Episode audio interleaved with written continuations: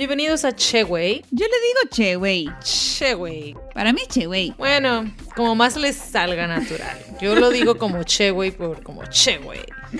Yo soy Jessica de Argentina. Y yo soy Rocío de México. Chío, chío. Chío, va, me gusta más. Chío de México. Y les cuento que estamos aquí para mezclar nuestras culturas y hablarles de cosas interesantes o que les podrían interesar. O experiencias y aventuras divertidas nuestras y de nuestros invitados. Así como también distraerlos un poco de lo que sea que estén haciendo. Quédate con nosotros en nuestro siguiente episodio.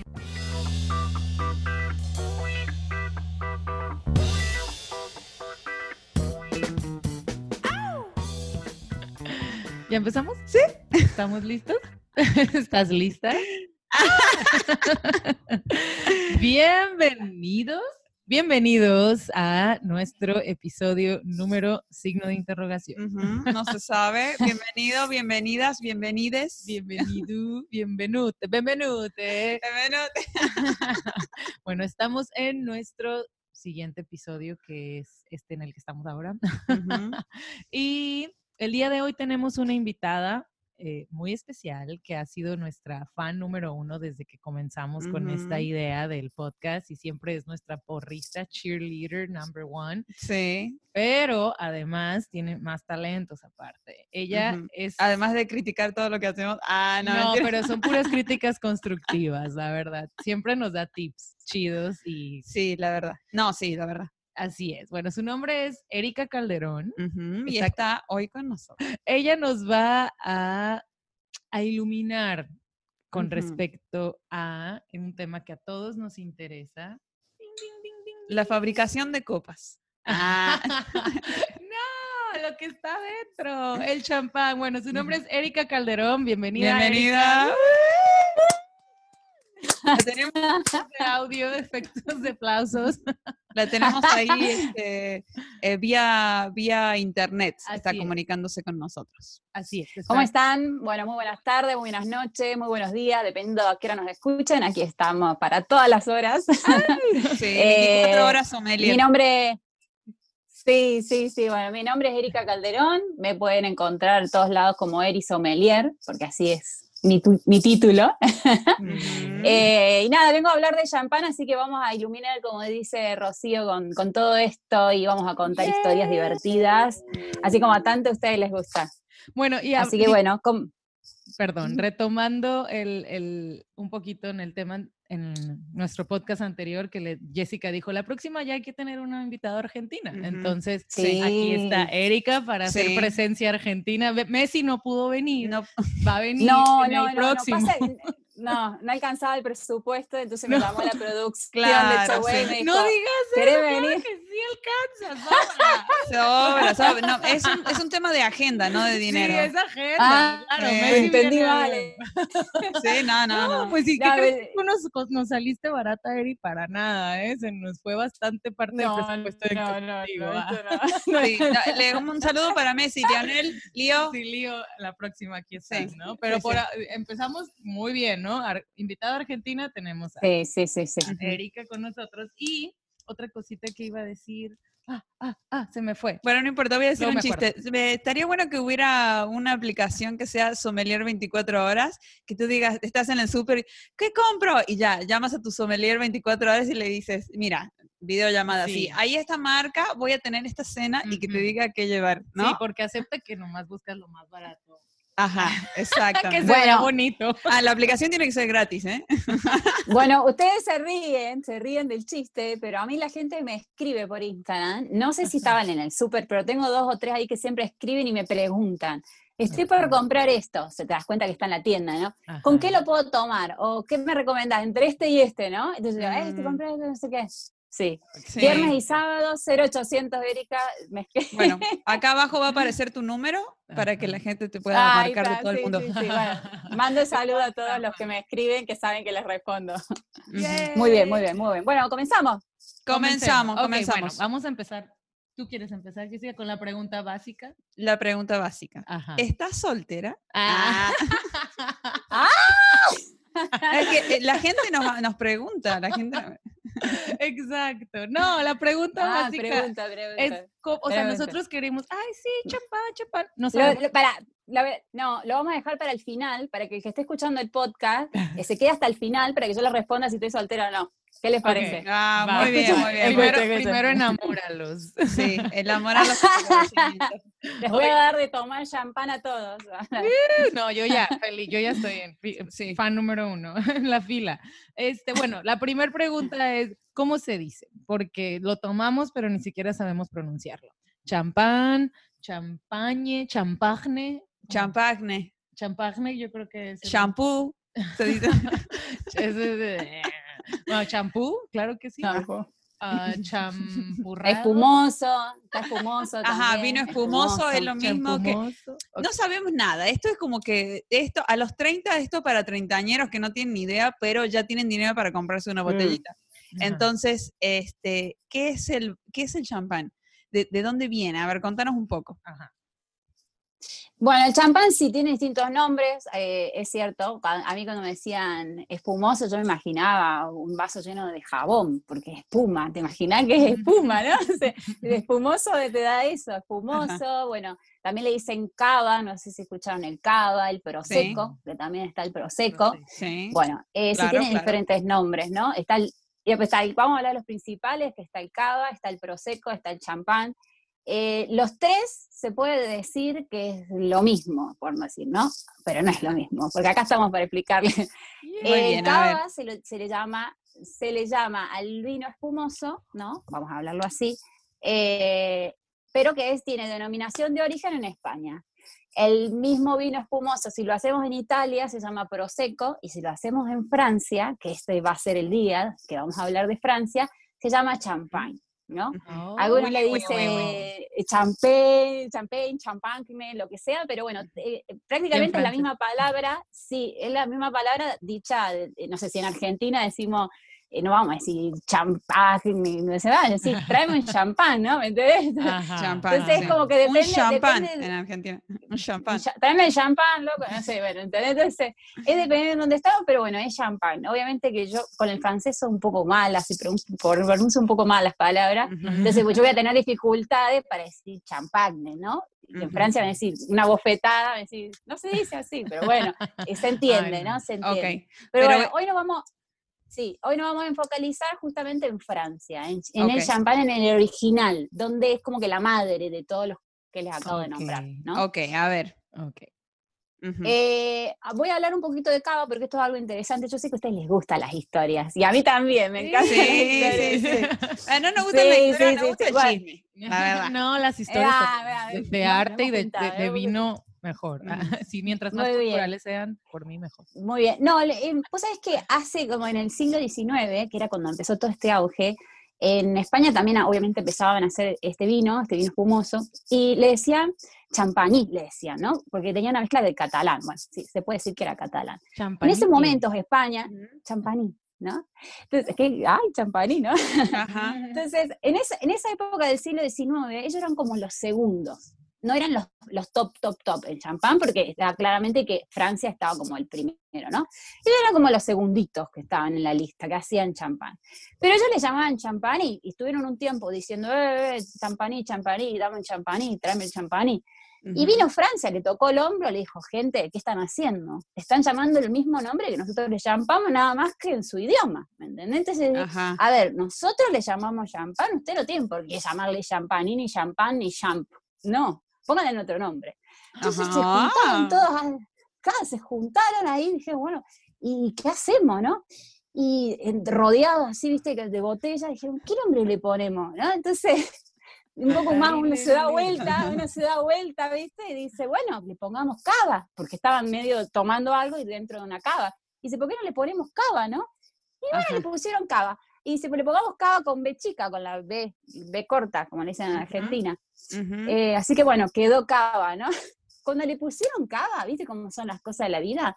Pasó, pa- pasó a ser un competidor número uno de Francia. Estaban como que Claro. cabeza a cabeza ahí. Eh, lo que a Claro. veces siempre lo que, es que lo todos que los dice el nombre- consumidores del todos los consumidores del champaní empezaron a consumir cava. Ya fue. Claro, dijeron. Pero "Ah, qué sí". raro. Yo, eh, yo- desde Sí. las primeras veces que yo escucho, o sea, de que, ah, tráete una cava, es lo que dices si quieres estar así fancy en la mesa y quieres celebrar, dices, tráeme una cava. No, sería como un champán, pero hecho en España. Pues sí, pero en, España, Claro. en algunas mesas sí lo piden como cava, o sea, si yo, O si no, eh, también podrían decir de cava es cuando están en un restaurante fino y que dicen, tráeme algo de cava, quiere decir un vino que el, el restaurante ya tiene guardado eh, tiempo. sí, en la cava, En o la sea, cava, yo dos que, en la cosas, cava, en la cava. en la Ajá. cava, si yo Claro, lo que, sí. ajá. Si vos querés impresionar un poco, esto para los hombres que quieren impresionar a la mujer, a veces en la primera cita, que Anoten, le dicen al anoten, mesero, anoten, anoten, que al aunque mesero, nuestra audiencia sea 95% mujer. Oye, pero Sí. Pero, pero bueno, para que sepan las mujeres, sí, pero para que sepan las mujeres cuando alguien está impresionando y no sabe nada. Le dice al mesero, tráeme un champán, pero que sea cava, ¿no? Y dice, ay, bueno, ¿qué me va, qué me va a dar, no? Es más barato. No, Claro. no, o sea, yo, a ver, si yo mi primera cita prefiero que me traigan un champán que sea champán de Francia, ¿no? Un, cava, pero bueno, hace muy bueno champán, hay que, hay que, hay que sacarse el sombrero con España. Eh, como dato importante, Ah, eh, la, la productora más grande del mundo, que el 99% hace de champán, es en Cataluña, es en España. O sea, ellos son primeros productores a nivel mundial. Pero hacen cava, o ¿Qué? sea. Cava. Si estamos hablando, si vamos a hablar Ah, de vino, si no, vamos bueno. a hablar de vino espumoso en general, en general, España es el mayor productor. Bueno, entonces el, champán se inventó en Francia de- por primera vez. ¿Cómo fue la onda Sí. esa? Eh, vamos a hablar de, ah, bueno, yo les quería dar ese dato de España, salimos un poquito, nos vamos para Francia, vamos, que nos vamos a Francia. ¿Por qué Francia? Oui, oui, ¿Por oui. qué? Ajá. Eh, sí, nos cambiamos de lugar. Eh, Francia, para mí, me encantan a mí los vinos franceses, me encanta el champán de Francia. Es el icono, se puede decir, lo vamos a llamar de esta forma, seguramente voy a ser criticada, pero es como de hablar de marcas, ¿no? Champán tiene su marca registrada y está en una parte muy famosa, eh, ubicado en un, mon- en un valle, perdón, que se llama el Valle de Reims. Ahí está, bien al norte, bien al sur, no, al norte, perdón, del país, está fríísimo, es un lugar que nadie pensaba que se podía hacer vinos ahí. Es más, esa parte decían, no, ahí esos vinos son malísimos, decían antes, ¿no? Eh, te Estamos hablando del 1600, ¿no? Los vinos de ahí eran lo peor que había, porque el clima, lo que es, para hacer el vino necesitamos buena tierra y buen clima, ¿no? Que es lo que nos va a dar el, el- el lo final, la botella final, lo que están tomando ustedes, ¿no? Sí. Entonces, si no tenemos Bueno. buen clima y buena tierra... Había un clima más o menos ese día. Qué suerte, por eso es tan caro, porque Sí, pero bueno, eh, si no tenemos buen, buen suelo, buen clima, dedicate a otra cosa, se puede decir, ¿no? Lo vamos a decir así, en crudo. Wow. Sembrá manzanas, pero otra cosa, pero dedicate a otra cosa. Entonces, Ujú. esa área era como muy que nadie se podía hacer buenas cosas, ¿no? Entonces, pero bueno, vamos a hablar, nos vamos a tirar al año 1600 por ahí, Y antes, eh, eh, todo el tema ese de los viñedos, eh, esas mansiones y, y así de la época, tenían siempre su viñedo y por lo general eran, se- todo lo que era la iglesia católica se encargaba del vino antes, ¿no?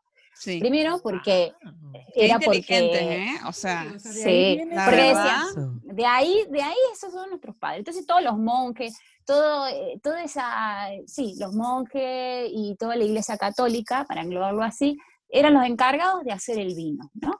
En todas partes del mundo pasaba siempre lo mismo en esa misma época, ¿no? Entonces, bueno, era ¿por qué? Por la Eucaristía era el vino. Entonces ellos hacían su Ah. propio vino. Pero a su vez también, No, pero te imaginas carísimo de París la iglesia de, en donde no te dan vino para la hostia, te dan champán. ¿no? Claro, ah, bueno, sí, no, bueno, pero en este caso no. Estoy explicando un poquito. Me confieso lo que quieran, ¿eh?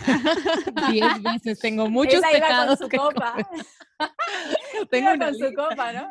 Pero no te dan vino cuando te la confesión. No, no, es la pura hostia. Ah, hostia. O sea, Bueno, volvemos, volvemos.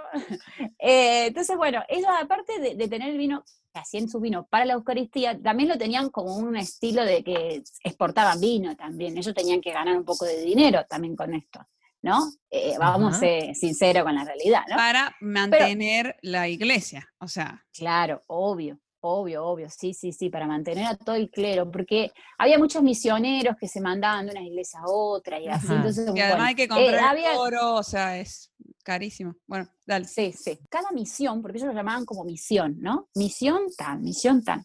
Eh, tenían su sommelier. Había un sommelier y un helólogo, vamos a llamarlo como al tiempo de hoy, que se encargaba una persona. Eh, de ahí, de, de los monjes, se encargaba una sola persona en todos los viñedos y en todo lo que era el tema del vino, ¿no? ¿Qué pasa? Una vez lo llaman al señor Don Periñón, vamos a empezar un poco la Ah. historia, le llaman al señor Don Periñón, le dicen, eh, Periñón, ¿qué onda? ¿Te querés ir para el, para el norte? No, pero hace mucho frío ahí. Y anda, vos que haces vino, dale, dale, andate para allá, te vamos a cambiar de iglesia, ¿no? O de, o de misión. De misión. Pero, pero Don Periñón era un señor normal que tenía una, una granja ahí, o, o No, era no. cura y trabajaba Pertenecía, pertenecía a una misión. ¿no? a una misión. Ok. Sí. Entonces lo cambian de un lugar al otro. Si lo loco te tenés que irte para aquel lado. Eh, dice, no, sí, pero si ahí no hacen vino, bueno, vos fijate cómo lo vas a hacer, pero ya, prepara el bolsito y que nos vamos, ¿no? Entonces se va Don Periñón, estamos hablando de finales del siglo XVII, para ser más exacto. Ok. Y entonces él lo que tenía de particular, a mí me encanta su, su historia, porque lo que tenía en particular es que él estudiaba mucho las tierras, él estudiaba mucho las, las tierras, el clima, y él siempre tuvo la visión de hacer vinos eh, tintos, vinos, que él quería hacer vinos tintos con uvas eh, blancas, ¿no? Él quería hacer eso, él quería hacer eso, él quería hacer eso. Bueno, entonces, eh, lo que tenía otra cosa, que aparte de que estudiaba las tierras, él mezclaba distintas uvas con distintas añadas, más o menos como lo que se hace hoy en día, ¿no? Ajá. Él- ellos antes eran, hacían vino, ponían una botella y salía, ¿no? Claro. En cambio, eso lo podemos ver hoy en día y decir, "Ah, obvio, lo hacen, sí, ahora lo hacemos, pero antes no.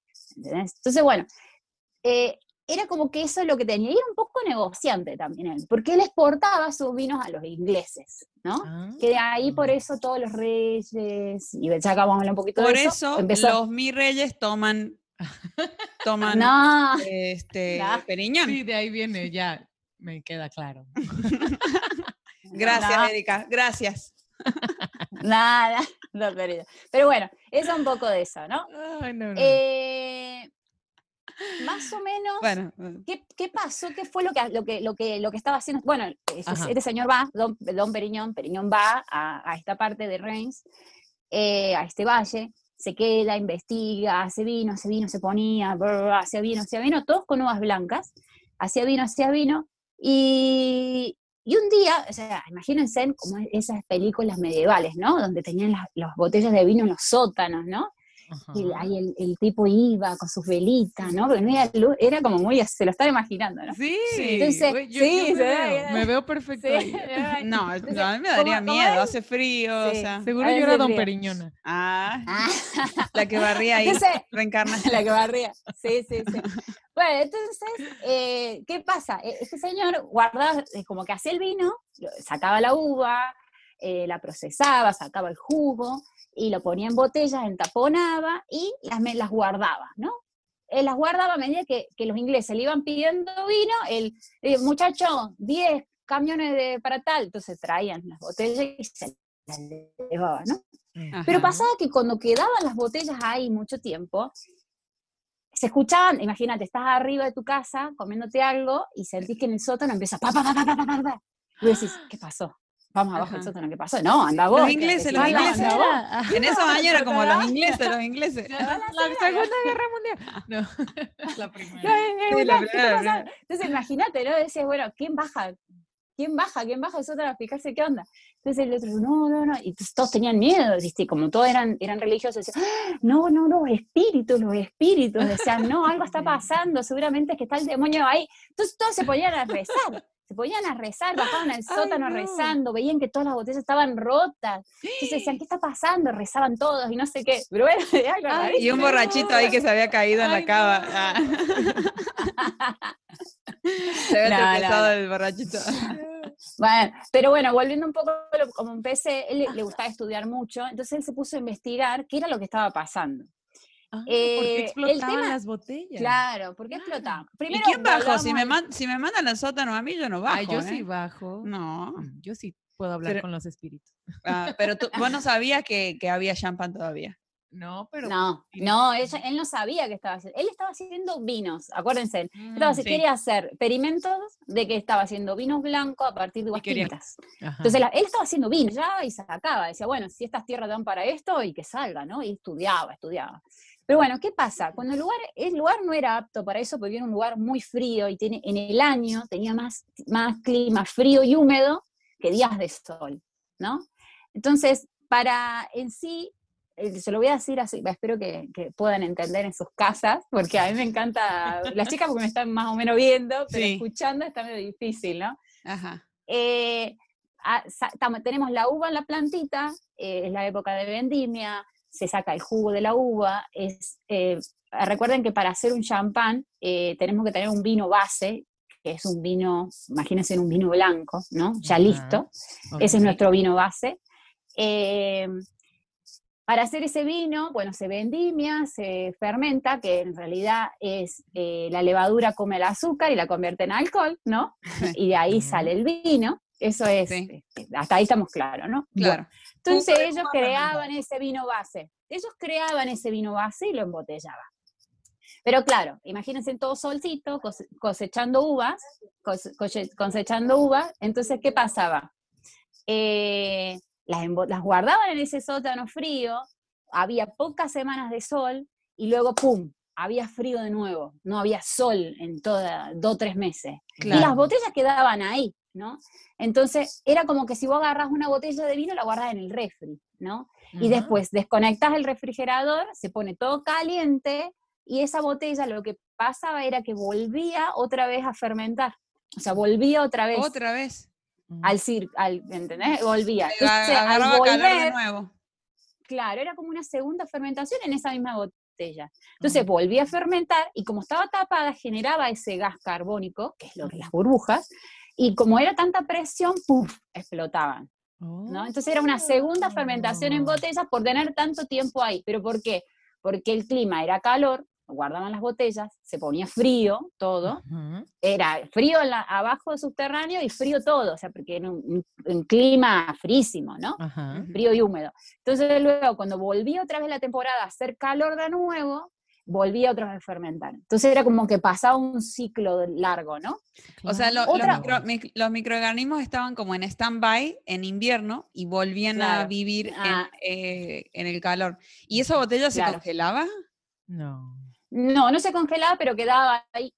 Era como que estaba fermentando y quedó, ¿no? Quedó ahí se frenaba. volvía de nuevo. Se frenaba. Era como por eso le digo, le doy el ejemplo de que saco una botella, la pongo en el refri, se va el refri a la luz, se va la luz de la casa y vuelve de nuevo. Era una segunda fermentación en botella. Ajá. Otro dato muy interesante es que las botellas no eran como las de ahora, eran un vidrio muy finito, así muy que las tocáis y se rompían. Eso, eso también es muy Ah. importante. No. Y que con la, con la presión que tenía del gas carbónico que, que hacía la segunda fermentación, obviamente, la- creo que las sopla y las explotan, ¿no?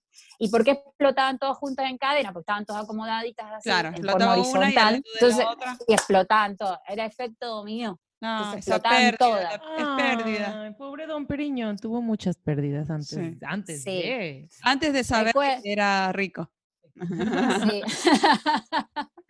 Recuerden que antes, antes, antes, eh, no se, no se, o sea, no le ponían tapón como el que tenemos ahora. O sea, no era corcho, era, le ponían una maderita y salía. O Ajá.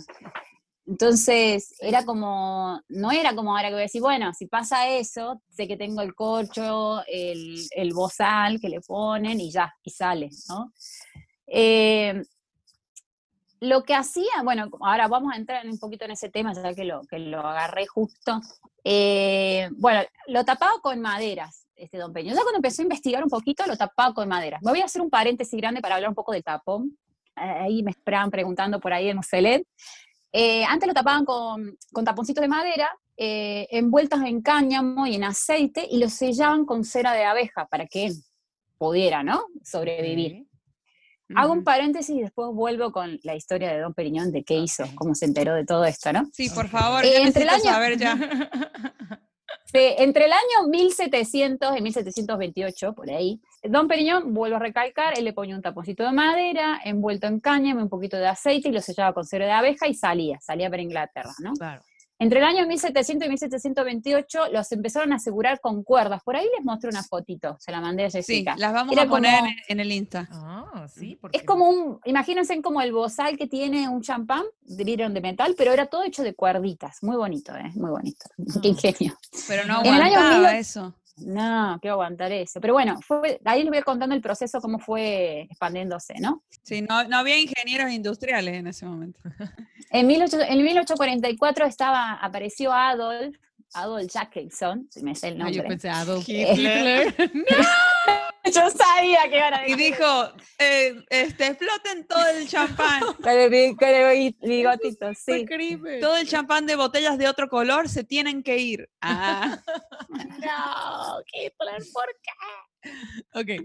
bueno, dale. Lo ¿Qué que, hizo, Adolf? lo que hizo, lo que, lo que dijo Adolf Jackenson, pero no Jackenson, eh, lo que hizo este señor eh, fue que le ponía, porque en las fotos ya lo van a ver ahí en las redes, era el corcho eh, con ese bozal de, de cuerditas, pero no tenía esa chapita, ¿vieron esa, como esa chapita que tiene la insignia? Sí. De, Sí, sí, de sí. la- no la tenía. Ok. No la, ya la- se van a dar cuenta cuando vean la foto en las redes. no existía el Eh, marketing. Para los que nos están escuchando. Claro, no existía. Pero ¿qué hizo este tipo? Esto sí lo hizo. Él fue el que lo hizo. Empezó a crear esa chapita, que se ponía la chapita, luego con, que estaba con el sello, ¿no? De él. Y luego se ponía eh, el corchito y, y se envolvía con esa red de, porque era como un Oh. estilo red de C. También lo que ayudó a esta chapita era que eh, sujetara un poquito más el corcho. Ya se van a dar cuenta en la foto, porque si no se doblaba el corcho y no quedaba derechito y se salía, se salían todo, salía el oxígeno, el líquido, todo por ahí, entonces lo que hacía esta chapita era como que cubrir un poco el, el corcho. Eh, sigo en la línea de tiempo, 18 1885, también hubo otra persona que creó como una máquina, y ahí sí hubo un ingeniero industrial, porque sí era ingeniero, pero no tengo el nombre del que la hizo, una máquina que eh, ataba estas cuerdas con mucho más fuerza. Era como un estilo prensa, donde se ponía la botella, la prensa agarraba la botella y venían dos hombres y tenían que amarrar así de todos lados y a veces se rompían las botellas. Había mucha pérdida con eso. Claro. Entonces, en este tipo que hizo este ingeniero, bueno, lo bueno de, esta máquina era de que no necesitaban esas dos personas que ataran las cuerditas, eh, solamente la, la máquina hacía todo, ¿no? Entonces dijeron, ah, genial, sigamos con la máquina. Todo hasta ahí era bárbaro, las cuerditas, la chapita de Jackson, la máquina de este ingeniero no sé qué, pero el tema era que yo compraba, porque yo vivía en ese año, yo compraba una botella de esa y estaba tan bien atada que no la podía desatar Jamás. Ay, no. la gente compraba botellas y no la podían desatar. Entonces empezó a quejar la gente. Dijo, Ah, pues, ¿pero qué pasa? O sea, O sea, se, se O sea, fermentaba por tercera vez el champán. Claro, claro, por tenían que tirar la botella Ahí es a la donde está el más. para que se ¿Se abra. imaginan así todos el año nuevo? ¡Nueve! ¡Ocho! Hasta el uno. Y todo. Esperen, esperen. Otro año. Hasta el año que viene abriendo la botella. O sea, me imagino que había bastantes quejas, ¿no? Claro, no, no. Claro. Yo y voy y me había paro ahí al frente de la no se fábrica. puede y- abrir con, como con zapato, como ya ves que las de vino dicen que se puede abrir con Ah, zapato. No, Yo he ¿no? visto eso, yo he visto y sí es posible, ¿eh? Ok, bueno, entonces. ¿qué pasó, Erika? ¿Qué pasó? Entonces, eh, la gente se que empezó a quejar, obviamente, como lo dice Rocío, yo también quejaría, todos nos quejaríamos. Entonces, ¿qué hicieron? Bueno, el que hizo la máquina y todo esto, dijeron, bueno, yo hice la máquina y, viste, con, era, esto, esto es de toda la humanidad. Alguien hace algo y los demás hacen réplica de todo. Claro, Esto monkey, así. monkey see, monkey do. Sí, así como la Coca y la Pepsi, un poco más, ¿no? Ajá. Entonces, hubo otros que hicieron máquinas, no sé qué, entonces ya los reclamos no sabían para quién iban. Entonces dijo la gente, bueno, que el que haga, ponga el bozal con las cuerdas y tenga la máquina que le ponga el nombre, así ya sabemos dónde ir a quejarse. Entonces ya la gente se destapaba, ya sabía quién y tenía que ir a quejarse, tenía el nombre escrito. Entonces Ah, la mira. gente ya sabía dónde tenía que ir a quejarse. Eso era muy bueno. 0800 Sí, 333 champán.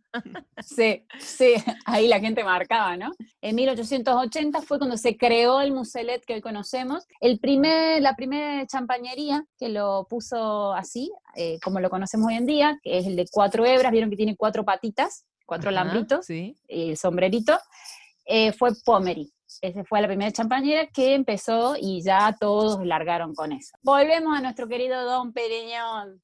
Ujú. Ok, volvemos entonces. Sí. Él, agarró y un año, bueno, empezó, un- unas botellas no explotaron y las subió el camión y lo llevó a Inglaterra. Él en sí siguió exportando como si fuera el vino blanco de toda la vida que la estaba haciendo ahí, ¿no? Ajá. Y llegaban Entonces, un enteras día o le dijeron- explotadas.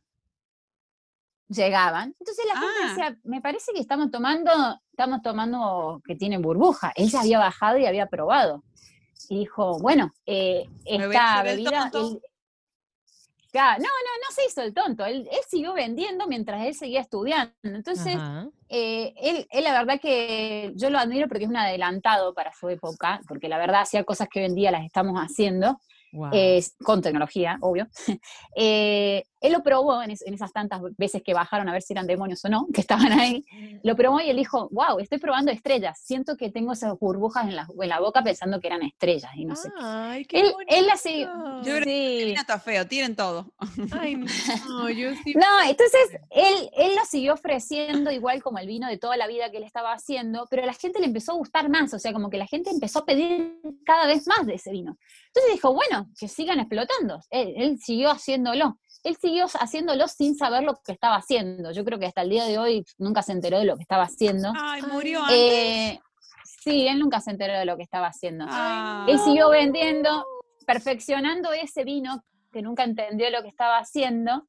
Y un día, eh, caminando y viendo niños jugar, vio una cantinflora, ¿no? De un niño, y vio que tenía como un pequeño taponcito de corcho. Entonces dijo, eso le voy a poner a mis botellas. Sustituyo la madera y ahí fue cuando puso el corchito con, eh, atado con, con cuerdas, ¿no? Ajá. Ahí es como que él perfec- pudo perfeccionar hasta ese punto, ya después Ajá. no pudo perfeccionar más, pero me voy a ir un poquito más en el tiempo, siguiendo con Don Periñón. En 1867, 150 años después de toda esta explosión de botellas y de exportaciones a los ingleses, eh, aparece Luis Pasteur, no sé si lo han escuchado Sí, hablar a Luis Pasteur. Nos enseñan mucho, sí, nos, nos enseñan mucho en la escuela de Luis Pasteur. que inventó la Él lo que hizo ¿Sí, no? Claro, él lo, él lo que hizo fue descifrar la fermentación y explicar y llegar a un punto final del que hoy conocemos en cuestiones del proceso de Don Periñón y de, de ese mundo que él nunca llegó a entender en sí, ¿no? De lo que estaba pasando.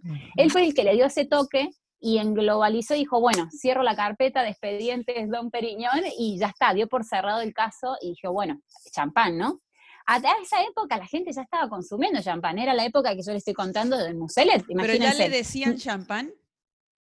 Sí, sí, sí, ya, ya comenzaron, ya comenzaron. Ahí ya empezó, eh, así como Don Periñón, empezaron otras champañerías también de la zona a hacer champán y em- empezaron a, a generar eso porque así como Don Periñón exportaba, ya empezó a tener mucha demanda de los ingleses. Entonces, como que los ya ingleses dicen, pero a ver, este entonces- solo loco está haciendo, entonces... Ya sabían que el proceso de doble fermentación y todo eso, entonces. Todos las- Claro, las claro, claro. regi- o Ya- sea, empezaron ya a que- copiarle. Ujú. a copiarle y a perfeccionar la técnica de él.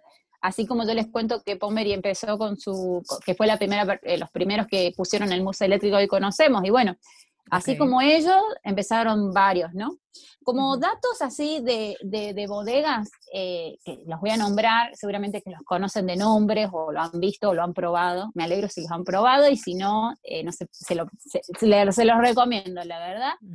Eh, Nicolás Ruinart, no sé si han, han conocido ese, ese champán, es muy bueno, también es francés. Mil- 1729 él comenzó, o sea, comenzó antes de que Luis Pasteur eh, decidiera o, o explicara o descifrara lo que era la, la- la fermentación, perdón, la eh, lo que estaba pasando, ¿no? La Ajá, fermentación en botella, esas cosas. En- también en el siglo XIX comienza Perrier Julet, perdón por mi pronunciación, no sé si lo conocen, es un champán que, que tiene unas florcitas blancas, muy bonito, muy rico champán, se los recomiendo. Todas estas Eh, personas eran de la zona, son champán de verdad, entonces. Sí, ellos sí, empezaron haciendo, digamos que son como competencias, una cosa así de Don Periñón, ¿no? Eh, hacen cosas muy diferentes, la verdad. eh, entre ellos, eh, yo recomiendo que los prueben y que es como, como todo, ¿no? Y que es a- al gusto de cada uno y de la ocasión. Luego conocemos a Clicot, creo que lo conoce, una botella de color naranja, muy conocida. Pero ahí comienza algo que yo lo valoro mucho y más que todo que hoy en día se está hablando mucho de- del- del feminismo y la mujer al mando Ajá. todas estas bodegas da la casualidad de que las mujeres se quedaron viudas. Y estoy hablando de Pomery se quedó viuda, Clicop se quedó, se quedó viuda, y Terrier, que es otra, otra bodega, eh, también se quedaron viudas las mujeres. Y la verdad que ellas eran mujeres de antes, que eran las mujeres que eran pues, a- amas de casa, o sea, no se dedicaban al negocio, ¿no? Ajá. Entonces murieron los, los maridos y dijeron las mujeres, ¿qué hacemos, no? y bueno, hay que dedicarse a esto. Entonces ya empezaban a liderar eh, la empresa, vamos a llamarlo de esta forma, empezaban a liderar la empresa desde esa época. Clicó la, la esposa, que no tengo el nombre de la señora, eh, tenía 28 años cuando se quedó viuda. Y ella Claro. empezó a los 28 años, estábamos hablando de 28 años, empezó con esto. Uh, ya casi y- los y es una de-. No, Sí, yo también. Ya, me falta la champañería nada más. Ajá. Nosotros lo que queríamos saber es este, bueno, ya nos contaste la historia, nos, nos contaste quién lo Bueno, inventó, entonces, qué es ajá, el Don. Periñón muere, pero él es el que lo inventa. Ok, me queda claro. Ajá. Entonces, ¿y cómo? Sí, hay muchos que dicen, no, no fue Don Periñón, fue Pasteur, ¿no? Y estamos siempre, siempre está con, no, ¿qué está diciendo? Es Pasteur. He escuchado varios, varios podcasts y, y canales de YouTube que dicen, no, Luis Pasteur. Yo creo Ajá. que es, eh, si te, realmente les interesa la historia, yo les cuento el pantallazo. Para mí, yo admiro mucho a Don Periñón y lo cuento como que Luis Pasteur termina de englobar ese tema, que para mí los dos son muy importantes. ajá. Pero bueno, a lo mejor el que le interesa puede leer un poco más del tema y decidir, sacar sus propias conclusiones, Pero ¿no? entonces Luis Pero- Pasteur lo que hizo fue perfeccionar la técnica de Periñón. Y darle una respuesta a su trabajo. De por qué estaban ¿no? explotando y Por qué por qué, estaban ti- por qué explotando. tiene el gas adentro y todo eso. Ah, él fue el que hizo Claro. Dijo, esa parte. ajá. Ok, oh, ok, ya, Sí, ya, sí, ya, sí, ya sí, sí. ordené. Entonces, ok, Don Periñón empieza a hacer sus errores y Pasteur dice, no es un error, esto está muy chido. ¿no? Ajá. Ajá, sí, Y- chupando. Y en sí, o sea, sí, en sí, o sea, ¿por qué lo admiro también? Porque creó, a un- no sé, una marca, como decíamos al principio, una marca de un lugar que no, no tenía esperanza, o sea, ni él creo que Ajá, tenía esperanza. Claro, para que Un todo lugar es posible. que no, que no se hace vino. Entonces yo creo que hay una... Vas a hacer vino en el ranchito. Con, tenés Pero barra, pues hace tenés uvas. calor, tenemos uva, pero no, Ajá, no bueno. frío. Yo creo que todo es posible, todo Claro. es posible, hay que siempre hurgarle un poquito y, y- y darle la vuelta. Bueno, ¿no? es que Yo creo tengo- que él- Tengo muchas dudas, porque por ejemplo, entonces él lo hacía con uva blanca. Y, y al- o sea, ¿qué uva es la del, la del champán? Y, y esa uva crece solo en regiones frías. eh, sí, sí, Ujú. sí, sí, sí. Eh, las, las uvas, eh, bueno, él, él quería hacer vinos con uvas blancas y tintas, ¿no? Ajá. O sea, él quería hacer, perdón, voy a, vu- vuelvo un poquito para atrás, él quería hacer vinos eh, tin- blancos con uvas tintas, ¿no? Eh, él lo que logró, sí lo logró, o sea, porque el champán es, es- es transparente, es de, es de Pero uva, viene de uva, viene de uva este, roja. Sí, una de las, sí, sí, sí, es, Guau. eh, es, se tiene que hacer con Chardonnay, Pinot Noir y Pinot Meunier, espero pronunciarlo bien, Oh. Pinot Meunier. Entonces, uvas. Claro, entonces quiero anotar, quiero tomar notas de todo. Ah. Luego le das play al podcast. Ok, sí, sí. al pesca. sí. Entonces, sí lo logró, porque Chardonnay es blanca y las otras son tinta, entonces sí lo logró él hacer esto, hacer este vino, o sea, Oh. sí lo logró. Entonces, eh, nada, mis, mis respetos para el señor. Este, ya hablamos del origen, cómo se inventó lo de la, la tapa y todo eso, ¿no? El eh, Moselet y todo. Pero ahora quiero saber, eh, o sea, ¿en qué momento se decidió que era especial? O sea, como que, ah, Claro, es porque claro, es claro. espumoso, o sea, ¿por qué lo usamos para celebrar? ¿O quién dijo, ay, el champán es para celebrar? Tráete una de champán. ¿Cómo surgió eso? O sea, el... ¿Por qué es especial? Porque es difícil de Sí. hacer, ¿no? Y porque es denominación de origen. Claro, ahí, ahí está, dominación de origen, eh, proceso de elaboración, precio, ¿no? Eh, por eso lo utilizamos para momentos eh, especiales. especiales. Y antes, antes era, el tema del vino era, era la realeza, era la gente de los reyes, era mucho del vino, ¿no? Lamentablemente las clases sociales estaban muy marcadas antes, entonces solamente algunos podían acceder a lo que era el vino en sí, imagínate el champán, ¿no? Que estamos hablando de, algo más, más top.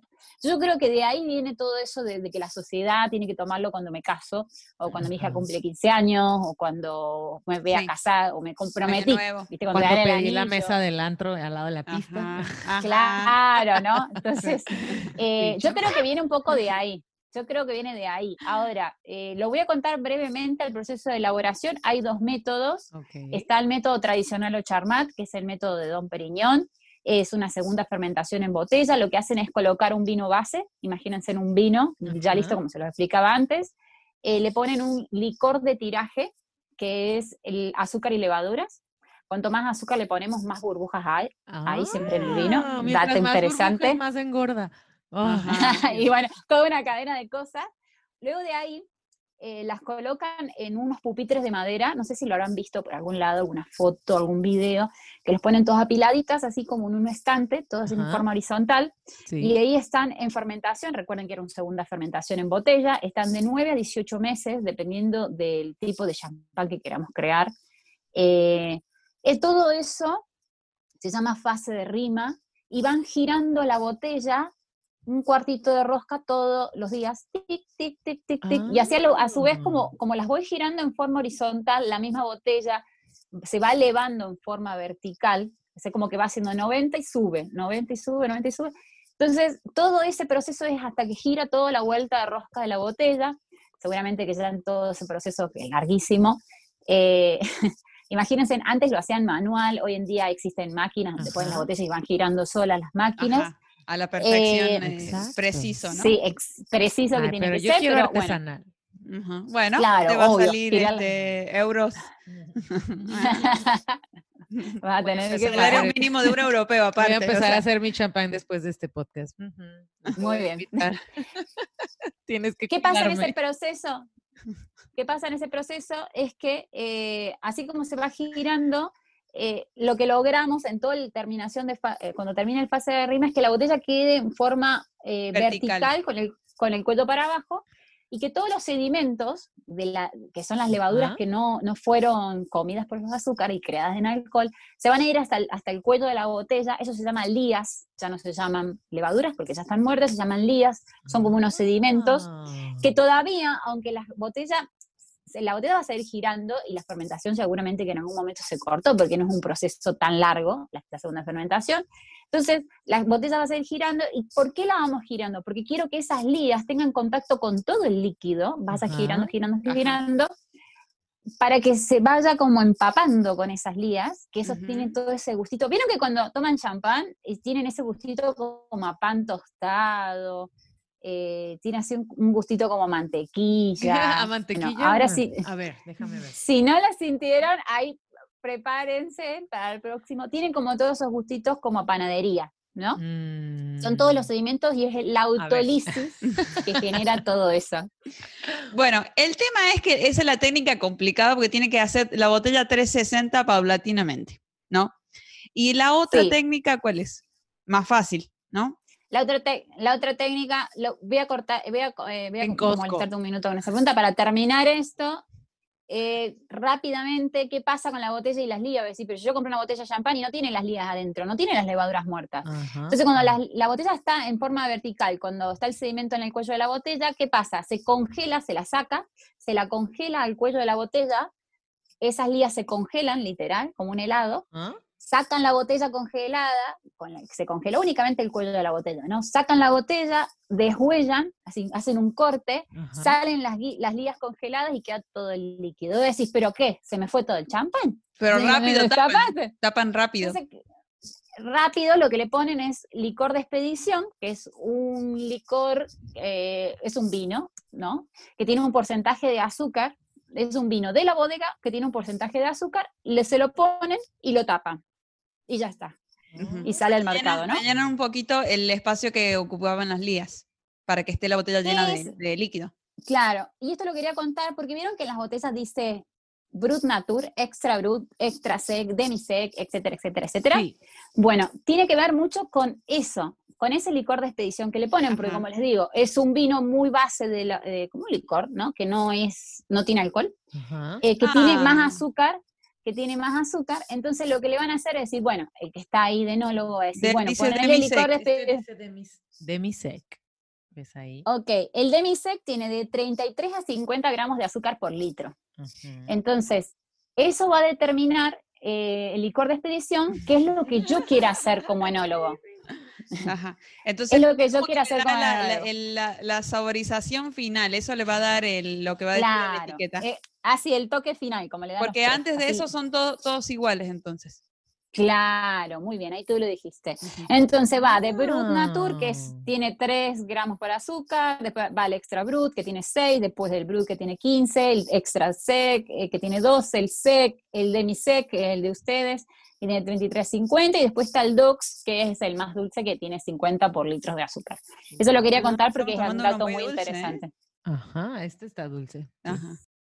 Para el segundo, hay otra, otra forma más de hacerla, que la cuento rápidamente, que es el método Charmat, que él se hace lo mismo, pero en tanques de acero inoxidable. Es el vino base, que ya ahora hablo con propiedad, porque ya saben, vino Ajá. base más licor de tiraje, lo ponen en un tanque de fermentación, obviamente que está totalmente cerrado, eh, tienen un periodo muy corto con las lías, o sea, no tiene ese periodo de que va girando fase de rima, ¿no? Que gira, gira, gira y queda, O sea no. que Tiene muy Charmat poco, tiene poco, eh, poco gas. No, tiene poco contacto con las ligas. Mm. O sea, recuerden que las ligas, por eso le decían, son esas notas de panadería que nos va a dar, eh, nos va a dar esa untuosidad, ese redondeo un poco al, a lo que es el, el champán final, al espumoso final. Entonces va a tener poco contacto con las ligas, luego de ahí se saca, se filtra, se clarifica, se pone el licor de expedición y se lo embotella. Ya olí el pan ¿no? tostado. Sí, Ah. Ah, Ahora sí. bueno. Y Con entonces eh, mm. el que estamos tomando es eh, Charmat seguro, porque si no nos hubiera costado, o sea, el, el, el- ¿Qué te pasa? Me costó ¿cómo era? 250 dólares. percibir. No, pero yo creo que Eh, a ver, las dos formas, las dos formas para mí me gustan mucho, porque hay muy buenos de método Charmat, que la verdad que lo que tiene mucho el método Charmat es notas más frescas, no tan tostadas a panadería y a manteca y tan trabajadas como es el otro, sino un poco más florales, más frescas, ¿no? El método Charmat. Los dos son aceptables, porque es dependiendo en qué momento lo quisiéramos tomar. Yo creo que el champán es un vino que me acompaña, y vamos a entrar un poco en maridaje, Ujú. que nos acompaña en todos los tiempos de una comida. O sea, me puedo acompañar en un primer tiempo con una ensalada de salmón, a lo mejor, que tenga eh, vegetales verdes y así. Me puedo acompañar en un primer tiempo que, no sé, puede ser alguno con una crema muy suave, que no sea muy fuerte, puede ser, si, queremos, si estamos en la playa y queremos comer un ceviche, un sushi, viene muy bien, con una tostada, siempre toda la comida de playa El- con el charmat. champán. No, estamos hablando de los dos. En Ah, general, Con el champán. En general el champán, en general el champán, eh, eh, vuelvo a repetir, es un vino que te da para todos los tiempos ah, no, es No hace falta estar no es cambiando de solamente vino. postre o, o nomás para el brindis o, o para sushi, no, No. es más que eso. No, no, no. No, como decía, puede acompañarte en un primer tiempo con, Con todo, ensalada, con, con burritos, con el huevo en el pan tostado en la mañana, Chilaquiles. con el chilaquil, con todo. Con- Por Claro eso que en la mañana con un-. Que con el chilaquil te, las burbujas te limpian la crema de la lengua. Con los tacos. O si voy a pedir tacos, champán, a la otra que vaya a los tacos. Agua Jamaica, horchata, champán, por favor.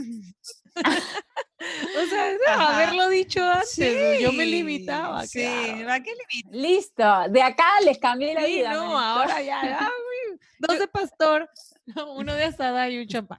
Yo quiero, yo quiero empezar con las preguntas de gente real. Este, Bueno, por perfecto. ejemplo, yo voy al súper. Entonces, Gente lo real. primero que yo me, el súper o a una vinería o lo que sea, ¿no? Lo primero que me fijo tiene que ser este que decías de mi sec, sec y todo eso. ¿Cuál es el más Sí. áspero y cuál es el más dulce? ¿Cómo- cómo- Áspero. O sea, sec- el, más, el menos dulce o el más dulce. claro, el que tiene el, el último licor que le ponen, que, le- que tiene más porcentaje de azúcar o el que tiene menos. porce- Eso quiero saber. Yo quiero comprar el, el que no tiene azúcar porque no quiero engordar. Bueno, era como, como lo dije hace un ratito, empieza desde Brut Natur, Ajá. Extra Brut, Brut, Extra Sec, Sec, Demi Sec y Do- Dux. Es D-O-U-X, Dux. No sé si se pronuncia bien así, pero es Ese es súper dulce. yes. Ese es súper dulce. Sí, tiene 50 gramos de azúcar por litro. Oh. Ese es bastante dulce. Entonces, eh, Yo lo recomiendo, por si vamos a empezar a tomar champán y que no sabemos bien, ay, que no es año nuevo, pero quiero tomar Ajá. champán.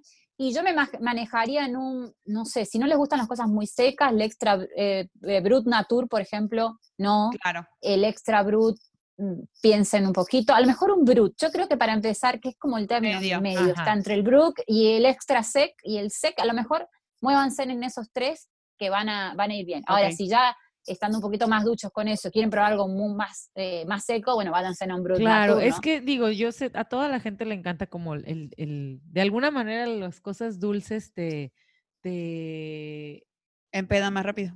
Sí, te empeda más rápido, te da una cruda peor, Sí, pero ¿verdad? aparte, sí, pero yo tengo un amigo, por ejemplo, Chichi, eh, que dice, "Ah, me caga el champán, está bien malo, no sé qué, pero dice, cuando iba en un avión super fancy, dice, me, me dieron Don Periñón y estaba delicioso. Entonces, quién sabe de cuál le habrán dado, si el del tianguis, el, el pirata de Claro. Tepito. Ah, depende. En- si era- de Don chela, sabía caguama, por eso le gustó. depende si era. Emirates o si era este Viva Aerobús. Dependiendo. No, pero, No, me muero, me muero. no, pero, ajá, entonces, exacto, o sea, hay gente que dice, es que no, me choca la champaña porque no, no, luego me pone muy peda y no sé. Y ya luego hay gente que dice, bueno, es que la probé una vez y sí estaba muy buena, claro, o sea, probaste calidad, ¿no? O no tiene nada que ver, porque capaz que si era calidad Brunatur no te gustó porque era seco. Ajá, exacto. Bueno, yo creo que, mira, yo eh, como sommelier y que siempre me hacen estas mismas preguntas en cuestiones de vinos, eh, yo creo que la, eh, siempre dicen, ay, es que y ese vino lo me lo regalaron hace dos años atrás, lo estoy guardando para una ocasión especial. Mi consejo es que, Hay que yo creo que todos los, mi consejo es que todos los momentos lo podemos hacer nosotros especiales. No hay que esperar el momento, nosotros podemos hacer el momento especial Y- Ah. Ah, si lo pensamos de esta forma, yo creo que vamos a abrir esa botella mañana mismo y decir, no importa si estoy yo sola o con mi mamá con, o con el esposo, con el que sea, o me invito a las amigas, y yo hago ese momento Sí. especial. No esperar a, a- a que sea año nuevo para tomarse un champán. Eh, vamos por el súper o por la tienda y lo vemos, y no- a lo mejor nos pareció bien el precio, ni me fijé si era sec, demisec o triple sec o lo, Sí. lo que sea, ni me fijé, lo compré. Y digo, bueno, lo, lo voy a poner en me lo voy a tomar. Y me, me compro, no sé, un cevichito, me compro un sushi, o pido pizza con calamares arriba, no sé. Ah, Y lo- Bueno, te hago, con te, calamares. te hago una pregunta rápida. y, y lo comparto. Ponte que yo hago eso, ¿no? Lo, digo, quiero hacer mi momento especial. Lo compro, este, ¿cómo sé si lo que compré es bueno o no? O sea, tiene que tener, porque a mí una vez me dijeron que si las burbujas duran por mucho tiempo y estás en la copa y siguen saliendo las burbujas de la base para arriba, es bueno. Y si las burbujas son chiquitas, es bueno. Y si son gruesas, no. Y todo ese tema, ¿cómo, cómo sé si es bueno o no? Sí, es cierto. Acuérdense, Ah. pero a ver, una cosa es la burbuja, o sea, porque defe- también hay que ver eh, con qué lo estás com- eh, acompañando, ¿no? Porque si es con un postre, si la burbuja va a ser eh, eh, para una comida, no sé, es dependiendo también. No sé cómo, es- no sé cómo Está voy a bien. ir- No, voy a no, irme más está bien, está bien. Pero la comida no debe depender la bur o sea, la burbuja. O sea, digo, si le siguen saliendo burbujas, quiere decir burbujas, este es bueno porque ya me pegó. Ah. no, Las No, pero, burbujas. o sea, Ya les cambié el nombre. necesitas la burbuja para que te limpie el paladar, ¿no es cierto? Claro, si es algo está. grasoso y las burbujas son le- buenas, le y las burbujas son buenas y siguen saliendo, Claro. está bueno porque estás con la pasta, con crema o lo que sea, O y te sigue las limpiando. burbujas te limpian el paladar. O sea, me Claro. puedo lavar los Sí. dientes con, Ah. con champán. Total dijeron que era espumoso. Es mi cold champagne. Ah, quiero que mezclar Colgate en champagne. Champagne. Me muero, me muero, me muero. Acuérdense en cuando tiene muchas más burbujas porque tiene más azúcar también. ¿Se acuerdan que al principio les comenté eso? Ah. De cuando tienen, cuando tienen más, más azúcar es porque tiene más burbujas. Y como les digo, o sea, eh, Mm. tienen que ver mucho con lo que estemos compartiendo también. Mm. Eh, como dice Jessica, o sea, es cierto lo que dice, la burbuja también es lo que va a limpiar el paladar para seguir tomando y comiendo. Es las ganas que van a seguir dando de tomar y comer. Así que Ah. eso era... Bueno, un ya se nos va a ir acabando el tiempo, pero quiero hacer una pregunta más. No, quiero más. Ah. Una semana completa de champán Sí. necesito. Yo también tengo más para decir. ¿Cuál es el, ya, eh, ya vamos una hora, quisiera saber cuál es el maridaje por excelencia, o sea, es como que esto sí o sí, o sea, yo sé que va con muchas cosas, este, tampoco, también sé que hay varias, Brunato, Brudo y todo eso, pero ¿cuál es el maridaje de excelencia, el clásico, el que nunca falla, el que voy a decir, sí, esto va? Ay, para mí todo. Con Duvalín. Eh, con- Ah, con más. sí, volvemos un poco a lo mismo, yo creo que sobre gustos no hay nada escrito, yo les digo, o sea, para mí el que va siempre es con cosas de mar, frutos de mar, va siempre, con el salmón va muchísimo, con el sushi va muchísimo, eh, pero la gente me puede decir, pero yo no como ningún animalito de mar, y bueno, entonces yo creo que a veces, por eso les digo, hay que probar y animarse a las nuevas experiencias, esto con respecto a todo lo que es el vino, animarse a más realmente eh, salir un poquito de lo que estamos acostumbrados, hacer que ese momento, no buscar eh, que hasta que venga el momento especial, hacer que nosotros eh, sea el momento especial y hacer prueba de error, prueba de error, prueba de error hasta encontrar lo que a nosotros nos guste. No porque la primera vez, ay, no me gustó, no voy a probar más. Hay que seguir probando porque el mundo del vino es enorme y hay para todos los gustos. Ah, claro. Hay para todos Sí. los gustos. Si no te gusta el Brut Nature, existe el Extra Brut, tenemos también rosados, tenemos champán que únicamente para postre, entonces hay de todos, la verdad. Y si no te gusta el champán, tenés el cava, tenés el prosecco, o sea, Ajá, hay distintos. ok. Entonces, claro. no hay que encerrarse. ¿Alguna última pregunta, Chio? Bueno, una, bueno. mm, Me quedé con varias cosas para ya contarles. sé. Eh, no, entonces el champán solo es de la región de champán. O sea, no hay en ninguna otra parte. Sí. No hay en Chile, no hay en Argentina, no sé. O sea, se puede hacer y simplemente se tendría que llamar diferente, pero, o sea, ahí se puede. Pero no. ¿Y te parece que hay algún espumante que usa la misma técnica, digamos, la champenoise, que es la más fina, este, en otro lado del mundo, que hace champán, de- eh, espumante de calidad como casi, casi que le llega a los talones a la de champán, el área de champán? Eh, como lo hacen en champán, ¿no? Sí utilizan la misma técnica, claro. En España la usan, para hacer prosecco también la usan, en Argentina la usan muchísimo también. Eh, les queda muy bien el champán. La cuestión de Argentina es que tiene más horas de sol que de frío, entonces es medio difícil igualarse. Recuerden que para tener, es el único lugar en el mundo que tiene ese Claro. clima y esa tierra y ese terroir, entonces es muy difícil igualarse a eso. Claro, claro. Entonces, recuerden que Ah. para hacer un vino tenemos que tener eso. Entonces, sí, Sí. podemos, podemos llegar y podemos competir con, eh, como les decía, que Cava compite con número uno, están ahí cabeza a cabeza, como les contaba hace, hace muchos años atrás, eh, pero no va a ser lo mismo. Esto es así. Bueno, Quisiera yo este, concluir con dos cositas. A ver. Ay, quería contarles. Ah, ver, ¿querés sí, agregar algo A ver, más? agrega algo más. Algo sí, chiquito. cuéntanos. Sí, cuéntanos. Y la copa de María Antonieta, les cuento Sí, sí, sí, sí, yo quiero saber, tenés- sí, Bueno. Esas copas. Ay, es que divina la A ver, Se lo cuento súper rápido.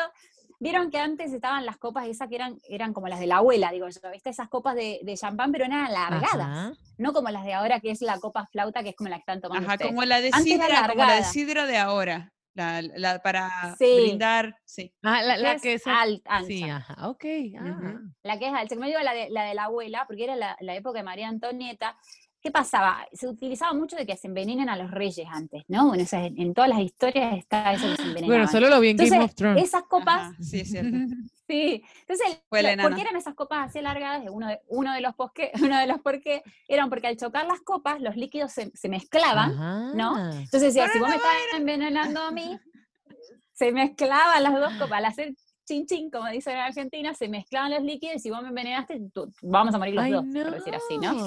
Hacían eso, los- me, dijeron cosas. una vez que hacían eso los piratas, ¿no? Sí. Que hacían así sí, salud sí, y sí. Se, se mezclaban los líquidos. Sí, con los tarrones eso de cerveza. Sí, sí, sí, sí, es que se utilizaba muchísimo Sí. morir por envenenación así de líquidos.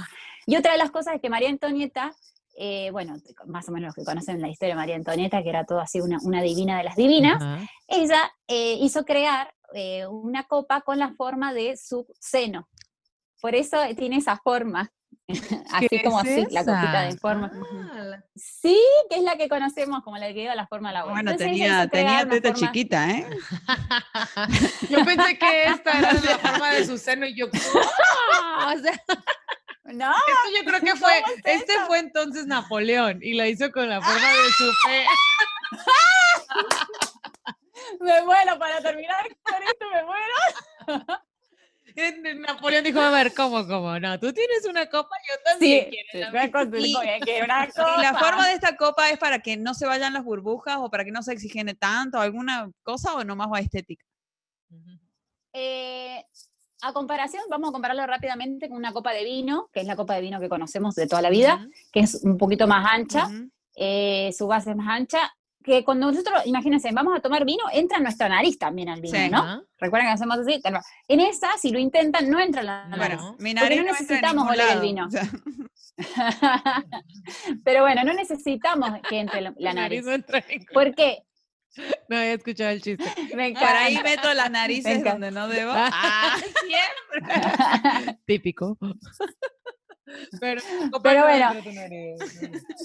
No, la, ide- la idea es que eh, como todo el tiempo las burbujas van saliendo y todo el gas carbónico está ahí en, en vigor, está vivo. ¿no? Por decirlo así, eh, eso nos va a dar picor en la nariz y nos va a hacer estornudar y no vamos a poder apreciar el vino. Entonces no necesitamos que entre la nariz ahí adentro. Oh, eso la por formita. es la Y también, y también porque cuando apenas sirven el champán, vieron que es poquito líquido y mucha Sí. espuma, ¿no? Sí, Bueno, también. Entonces un poquito para que se oxigene de O otra sea, forma diferente a la que es de un entonces lo de María Antonieta era como nada más por el hecho de que quiero que tenga la forma de mi Ajá. seno y aparte Pero no era, no era práctico. pero no era práctico porque se escapaba.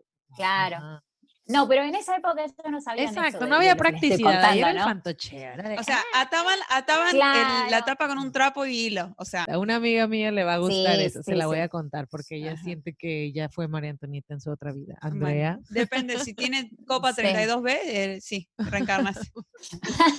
reencarnaste, Andrea.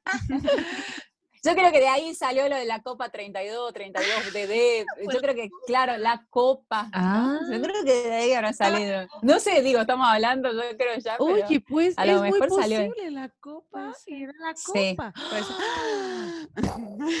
Sí. Bueno, eh, ¿podemos eh, eh, concluir? o? A ver, les voy a contar una anécdota que a mí me encantan las A ver, a historias. Me encanta la historia. ¿Vieron esos videos que ahora están muy de moda? Que vienen unos tipos así, agarran con la botella de champán en un balcón y agarran con el cuchillo y lo hacen Ay. ¡fa! y saltan la mitad de ¿Qué pasa con eso? Yo sé, yo Bueno. sé, yo sé, yo sé. Lo deduje nada más por este podcast, ¿eh? A ver. Este, A ver. antes, para sacarle las lías, y, además era muy difícil abrir la botella, Ajá. directamente cortaban el pico. A ver, eso es lo dedujo. A ver. no. No, él lo dedujo. No, se llama sabrage, ¿no? Ah. Sabrage, se escribe sabr- sabraje. Ajá. En el siglo XIX, en Francia, estamos en la época de Napoleón Bonaparte, Cuando él festejaba todas sus victorias. Sí, estamos en esa época donde el champán lo tomaban ellos, nomás no lo tomaba la otra gente, o la otra gente. Eh, entonces, él celebraba sus victorias y todas sus, sus cosas. Ay, los que está viendo los videos me muero. Eh, celebraba, agarraba y sacaba su, su sable, ¿no? Porque era como un sable, ¿no? Y agarraba la botella, fa, y cortaba y iba champán para todo, y si se armaba la fiesta ahí, ¿no? Y en todas sus victorias hacía lo mismo Napoleón. Tengo varias historias de lo mismo. Tengo otra historia del Sabrage también, Ajá. que es un algo más romántica. Ajá. Eh, los soldados, de, ahora están los soldados, ¿no? Viste que las historias antes eran como el chusmerío, ¿no? Pero yo tengo otra historia, la tuya no es real, tengo otra, decía antes, ¿no? Tengo una historia como más romántica. Ahora más tenemos romántica que- internet. Sí, sí, sí, sí. Más romántica que los soldados de Napoleón, no Napoleón, los soldados iban a enamorar a las viudas ricas de otras bodegas, salían a las bodegas, ¿no? Como eran viudas, Ajá. justamente, las que tenían, las de Clicoque, imagínate, ¿no? Ajá. Iban todos a enamorarlas y como para impresionarlas agarraban las botellas de champán, ¿no? Porque estábamos todos en la misma clase social, agarraban las botellas de champán y agarraban también su, su sable y ¡fa! y las cortaban a ver quién es el que la cortaba mejor, ¿no? Sí. Yo hubiera ido a una fiesta de esa. Ay, o sea- está padre. para terminar, para dar el último dato de Sabrage, así ya termino con este tema. Eh, hasta el, en, a partir de 1986 se unieron unos fieles amantes de esta técnica, por eso lo estamos viendo hasta hoy, que es- hacen videos por ahí, se unieron con los amantes de esta técnica y lo llamaron cofra- cofradía de oro, en español, ¿no? Cofradía de oro. Eh, y ellos empezaron a decir cómo se tenía que hacer, cómo esto, pusieron como unas reglas que hoy en día se cumplen para las que son amantes de hacer sabrage. Hay mucha gente que le gusta eso, ¿no? Y hay restaurantes en el mundo que hacen esto, esto de esta técnica de que uno pide una botella de champán y se la sirven de esta forma. Ajá. Ok. Ay, sí, yo Oh. quiero, yo quiero hacerlo, Yo ¿no? también. Pero, ento- pero no le entra vidrio a tu líquido, ¿verdad? Es Eso mi- es mi yo miedo, tengo este, mi. Sí. Que le entre algo. Claro, por eso está, es, por eso está la técnica de esta gente, de este grupo que las ideó para que no pase nada, ningún error ni nada, para que te salga, ¿no? Ah. Mm, ok. Bueno, hay que bueno. intentarlo. ¿Piensas que tenemos, ha- hay espumosos en México? ¿A espumosos de México? ¿Qué? ¿Mexicanos? Sí, sí, sí, sí, hay espumoso. Ay, sí es hay cierto, el, el LH, el chambrulé y esas cosas. Ah, no, no, no sé. Bueno, tú has ido Valle, yo no. Sí, pero siempre tomo vino Ah, tinto. en Guadalajara, Guadalajara tenemos eh, unas bodegas muy famosas que hacen espumoso. Ah, sí, Ok. Frexenet, Frexenet. Perdón, perdón, no, Guadalajara no. eh, ya me confundí. Querétaro. Querétaro. Querétaro. Ay, no sé por qué dije Guadalajara. Una disculpa a todos. Es Querétaro. que- sí. Querétaro y se Ay, no llama sé por Fre- qué. Frexenet, algo así, Frexenet. Sí, muy bien. Sí, es Muy bien. cierto. ¿Y ok. Fresener hará Charmato o Champenois? Yo quiero saber. Hace de las dos. Yo, si Sí, compro una dos. botella y yo para saber que fue Champenois, tiene que estar marcada en, en- o tiene que decir en la etiqueta, ¿no? Lo van a decir, porque si es Champenois. Tiene que decir, sí, tiene que decir. Eh, siempre la contraetiqueta también eh, dice mucho de lo que estamos tomando. También. Ah, ok. Sí, bueno, hay que leer. Sí, dice mucho. Hay que leer entonces. Sí, hay que leer. Sí, lo más. Y en ese caso, el el, precio. precio, lo va a determinar. sí. Sí. el precio lo va a decir mucho también. El precio lo va a decir mucho, porque recuerden el trabajo que es tradicional. Recuerden el trabajo que es, no va a salir. Ay, ya sé, ya no me va a pesar así, ya solo Sí. 12 meses. Pero, meses. pero yo creo que si un día tenemos para comprarlo, hay que hacerlo, darse ese gusto de probarlo, porque vale la pena probar de ese método. Es totalmente este, diferente. ¿Periñón está haciendo siempre Champenois ahora? Desde, desde la historia siempre Champenois o ahora que eh, ya es más moderno hacer Charmat para sacar más rápido producción? No, no, no, no. Ellos siguen siempre con, Con el mismo método. Ah, ok. Ajá. Ah, muy bien. Ay, tú ya te escuchas Con el- profe- sí, con el Champenois, tradicional. champe- champe what? ¿Qué dijiste? Con el método tradicional. Ok. Ahora voy a, voy a, yo voy a querer un champán con método champenois de sabor do. Así, así en el antro de que el güey, ¿qué? Sí, Y la música, ¿no? con- pero con la velita esta, el, el- el fuego artificial. Para que- Con la para bengala, la con bengala, la para bengala. que todos vean que me alcanza. Ajá, porque la velita es.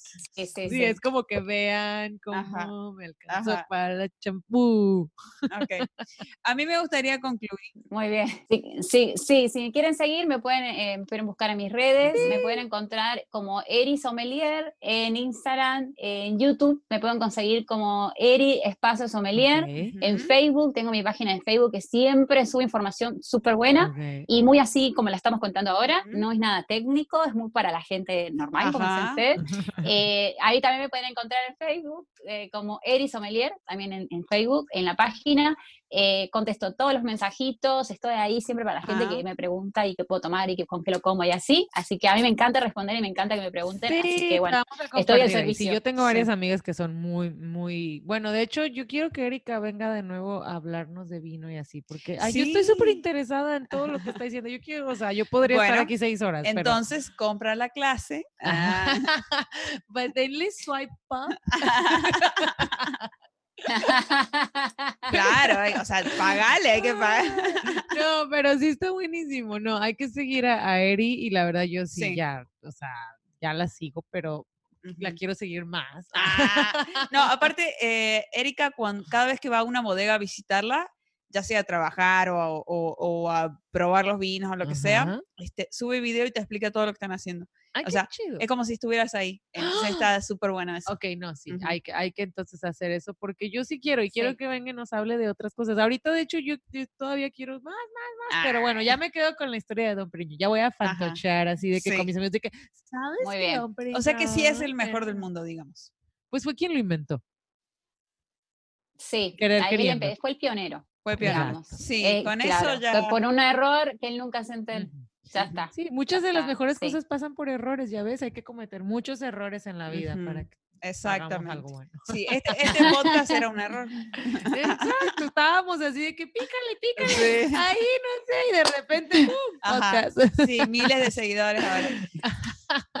Bueno, me gustó mucho lo que Erika dijo. Para concluir, me gusta mucho A lo que dijo Erika de que uno tiene que hacer el, el momento especial. Y eso está súper profundo. Ajá, me No, haga- no hagas que el champán haga tu momento especial. Tú, Ujú. no, a ver, ya me confundí. Sí, ya- exacto. Ya, estoy O sea, tú, tú vas a decir, tú vas a decir, Soy especial, por eso champán, ven a mí. Eso sí dice, champú, ah. come on. No, pero es O sea, como- sí, uno crea su momento, no tiene que Exacto. esperar hasta que sea algo, un, un momento épico como para hacerlo. O sea, compras el champán y compartes el momento y lo disfrutas y, y- y pruebas, o sea, es como que eh, una cosita más para disfrutar la sí, vida. cada vez que esté estresada en el trabajo, decir que ya estoy harta, no es que voy a pasar por una Champán. champán y voy a Ah. decir, ¿sabes qué? El día estuvo de la chingada, entonces me merezco un champán. Ajá, exacto, exacto, muy bien. Entonces supimos cómo se.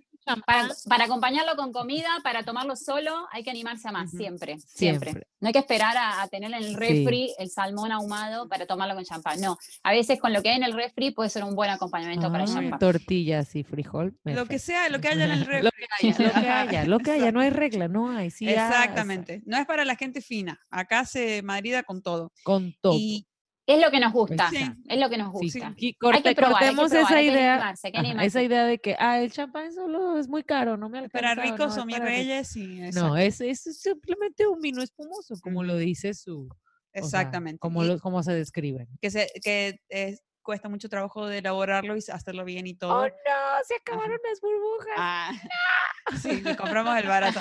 Este, bueno, y ¿saben? también me choqueó mucho el detalle de que Don Periñón se murió sin, sin haber sabido que lo inventó.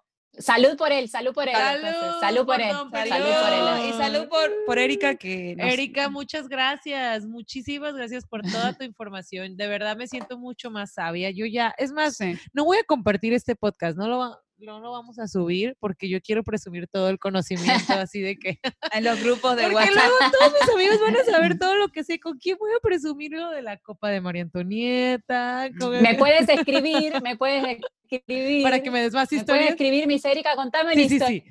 Claro, yo tengo historia para Ay, todo. súper, sí. Me puedes escribir y yo te paso una historia. Está bien, les voy, les voy a compartir esto para que sepan, pero ajá, ya no voy a poder decirle a mis amigos, ¿a que no sabes de dónde viene el Ajá, show?". No, pues está bien, está bien. Esto es nomás una probadita, porque lo que conocemos, ¿cómo? Es, es una gota, lo que no conocemos es un océano. Ah. Nos Muy vamos bien, con ese, bravo. ese, no, profundísima tu, tu frase, Chio. Claro. Sí, Muchas encantó, gracias, Erika, encantó. por haber estado con nosotros. La verdad fue una hora y 24 eh, increíble. Y Guau. este, eh, esperamos que puedas venir con otro tema en otro podcast. Sí, súper invitadísima de Ujú. nuevo. Muy bien, muchas gracias chicas, las admiro mucho, sigan así, de- la verdad que las admiro mucho y reconozco mucho lo que están haciendo, me encanta lo que hacen, las escucho siempre y me río muchísimo y nada, sigan así, todo lo mejor del mundo, en serio, las quiero mucho. Muchas gracias, Erika. bueno, a ver, para, para terminar este podcast, que se escuche. Ah, Otra vez. ¡Au! Ese aturdió. Sí, ese- Pero bueno, ese salud. Saludos a todos. Cómprense una de champán Ujú. Saludos. y celebren. Gracias, Erika. Nos vemos. Bye. bye. bye.